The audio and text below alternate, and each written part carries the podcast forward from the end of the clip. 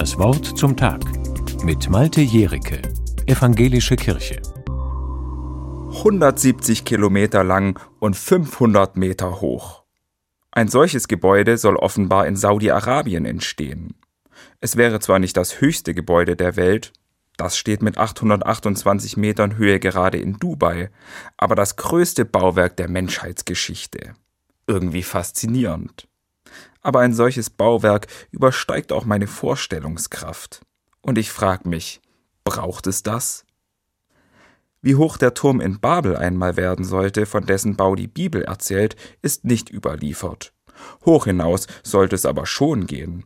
Seine Spitze sollte bis in den Himmel ragen, heißt es. Eins hat der Turmbau in Babel auf jeden Fall mit vielen heutigen Bauprojekten gemeinsam. Er wurde nicht fertig. In der Bibel wird erzählt, dass Gott den Weiterbau verhindert hat. Er hat die Menschen als Strafe für ihren Gigantismus auf der ganzen Erde verteilt und ihnen unterschiedliche Sprachen gegeben. Die Menschen konnten sich nicht mehr verständigen, waren nicht mehr am selben Ort. Ihr Projekt war gescheitert. Aber warum wollten die Menschen überhaupt einen so hohen Turm bauen? In der biblischen Erzählung heißt es, dass sie berühmt werden wollten, und der Turm sollte ein Symbol dafür sein, dass der Mensch alles schaffen kann, was er will, auch ohne Gott. Denn wer einen Turm bis in den Himmel baut, braucht keinen Gott mehr.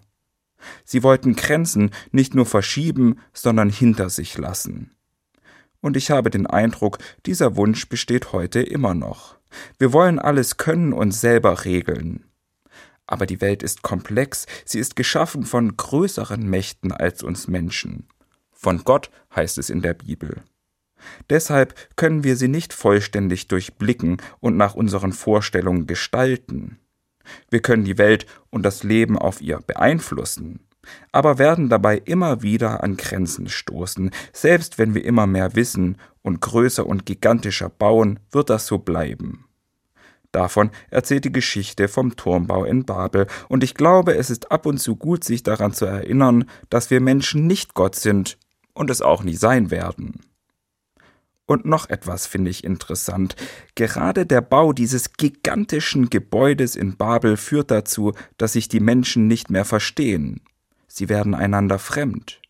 Offensichtlich ist ihre Haltung, ihr Größenwahn keine gute Grundlage für ein gemeinsames und friedliches Zusammenleben. Malte Evangelische Kirche, Stuttgart